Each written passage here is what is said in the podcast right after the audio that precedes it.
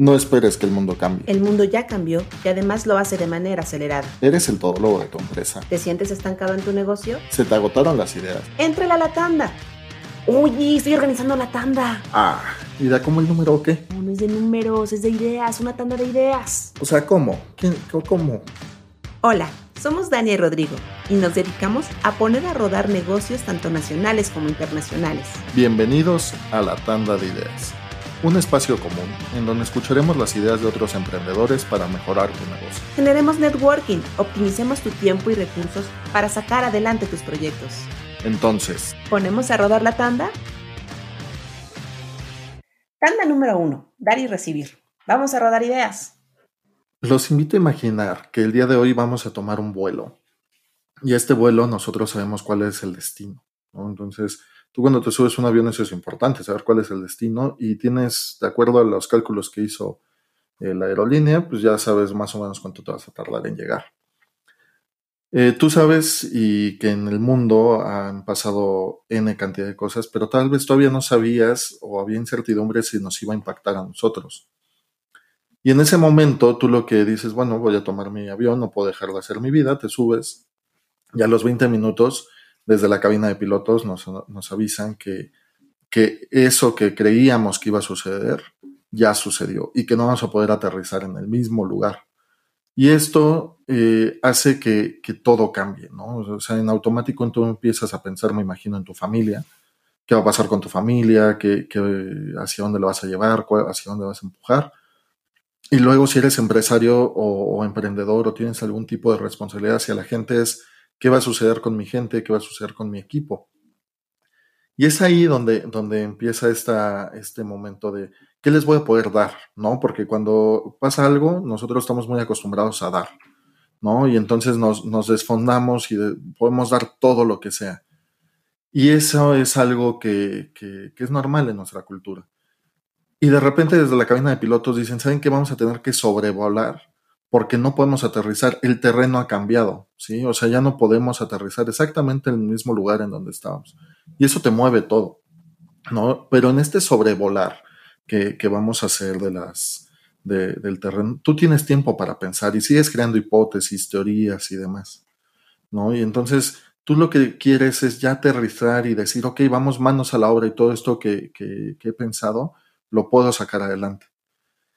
Y de repente el, capitán nos dice, ¿saben qué? Vamos a aterrizar en un lugar cercano, no en el mismo lugar, pero sí muy cercano. Y eso pues ya cambia totalmente la joda, porque entonces vas a tener que hacer nuevos pasos para llegar a ese destino que tú considerabas el, el destino final. Y cuando ya van aterrizando hacia este nuevo lugar, se disparan las mascarillas de oxígeno.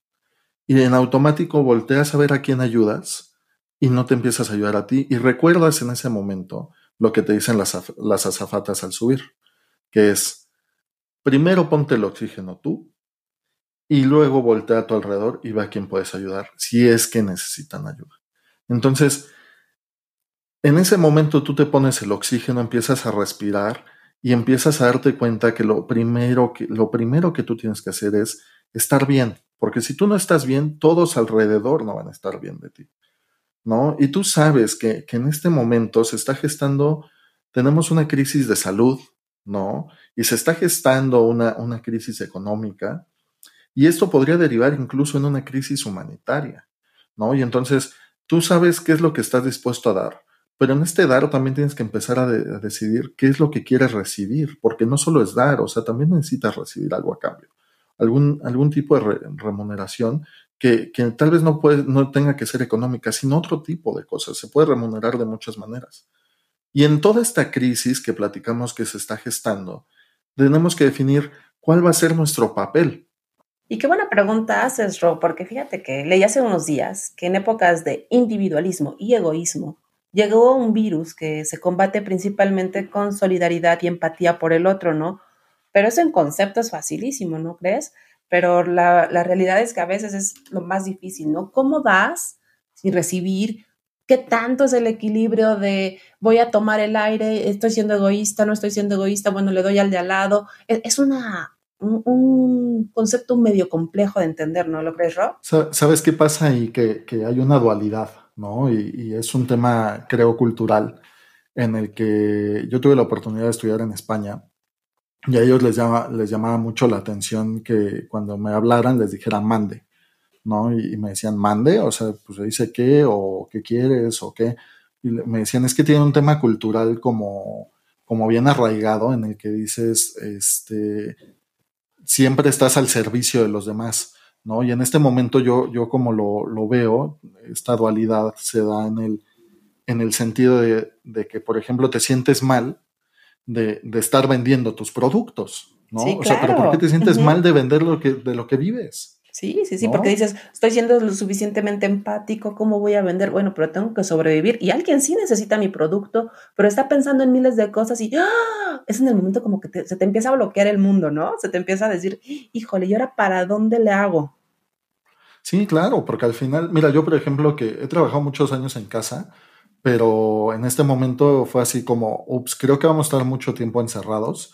Entonces, este, me puse a armar mi, mi, mi oficinita, ¿no? Y, y fue así de, ¿y por dónde empiezo, no? Pues el escritorio, la silla, y, y empezar a crear todo esto que, que viene alrededor.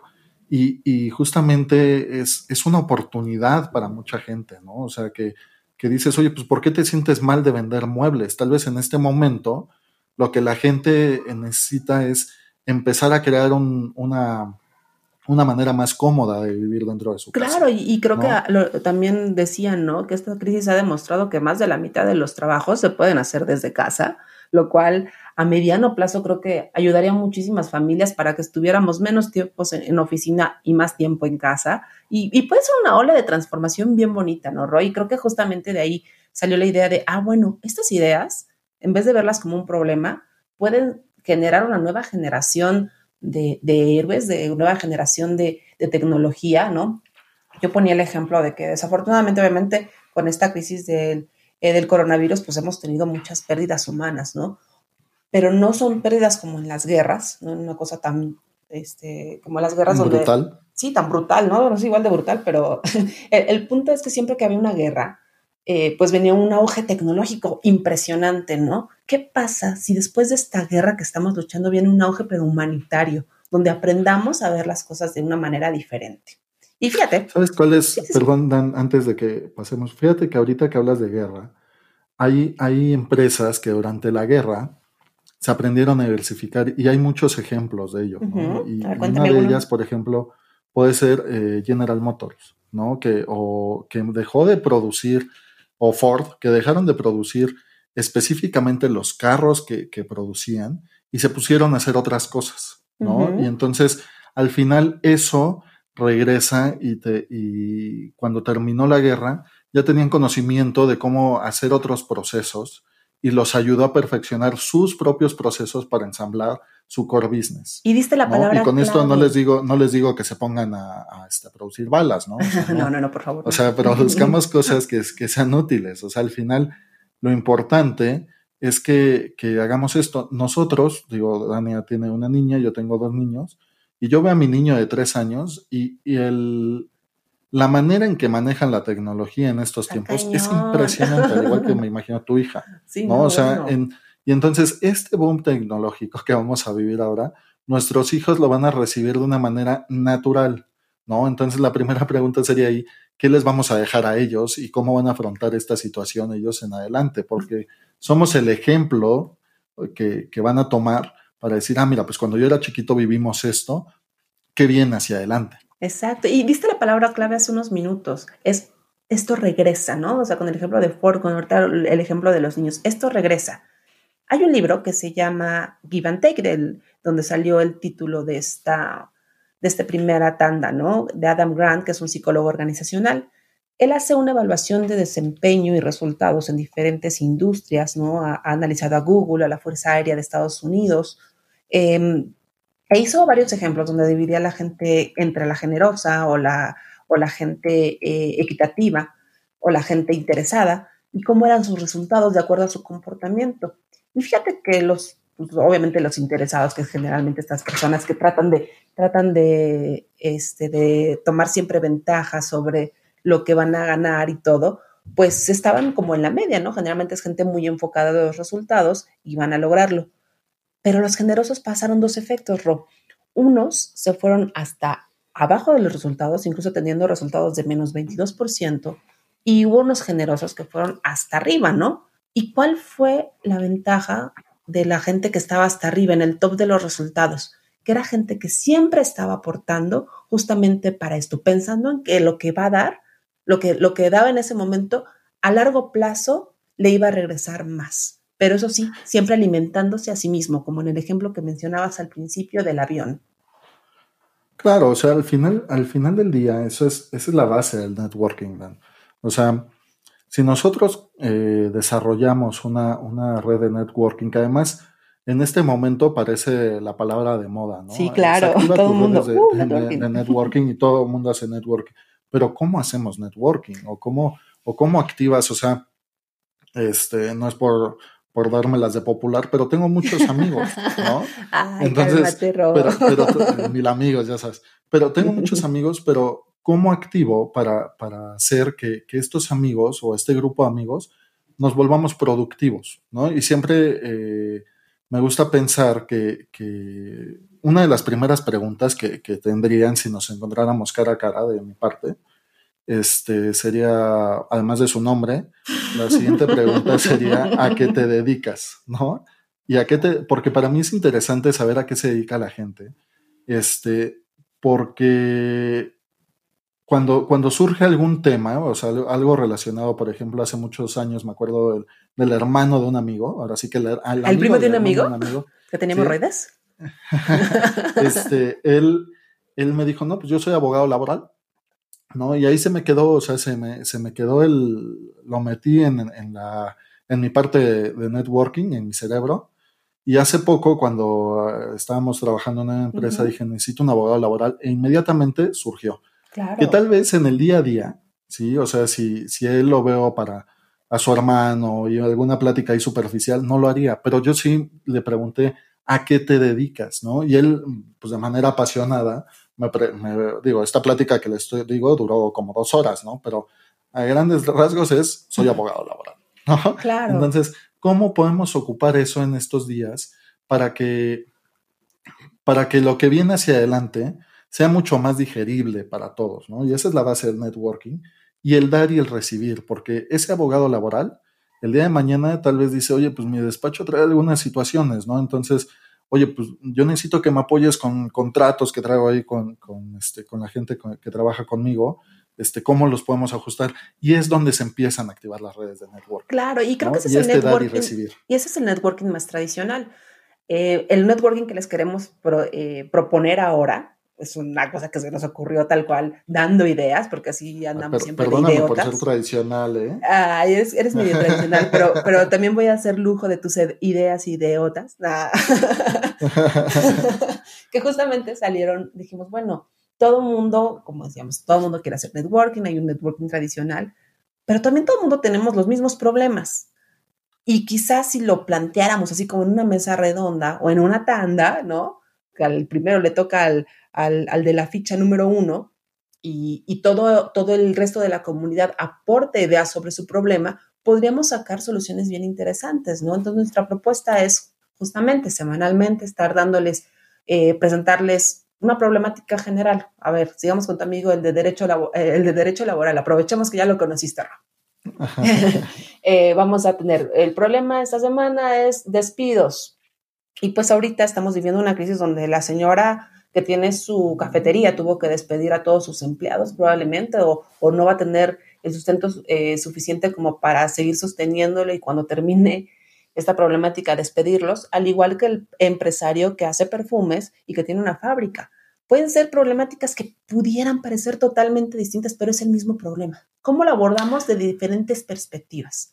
Ponemos claro, fíjate, Perdón, Dan, fíjate, por ejemplo, en, este, en, este, en esta situación, o sea, cuando uno piensa en, un abogado laboral, este, ya y bajo el esquema que planteas, uno ya piensa en, la última fase, ¿no? Es así, uy, ya me van a demandar, entonces el abogado, necesito un abogado, ¿no? Y siempre te pones en esta situación de ya la, la, situación fatal, cuando no es así, ¿no? El, el ahorita tener eh, esta, esta visión del, del abogado laboral te puede ayudar a hacer una mejor negociación con este, con, con la gente que trabaja contigo, que al final es tu equipo. porque además ¿no? puede venir. No, es el enemigo. No, y además puede ser que no sea solo el abogado, puede que en la tanda esté participando un psicólogo que nos hable sobre el choque emocional de lo que está viviendo pues, la persona que está a punto de ser despedida, que sabe que no es por el patrón, pero sí, pero no, o sea, y, puede haber. Y tal vez por ahí viene, por ahí viene un financiero que te dice, oye, pues manejemos mejor los flujos. Exacto. Y entonces tal vez no tienes que llegar a ese punto,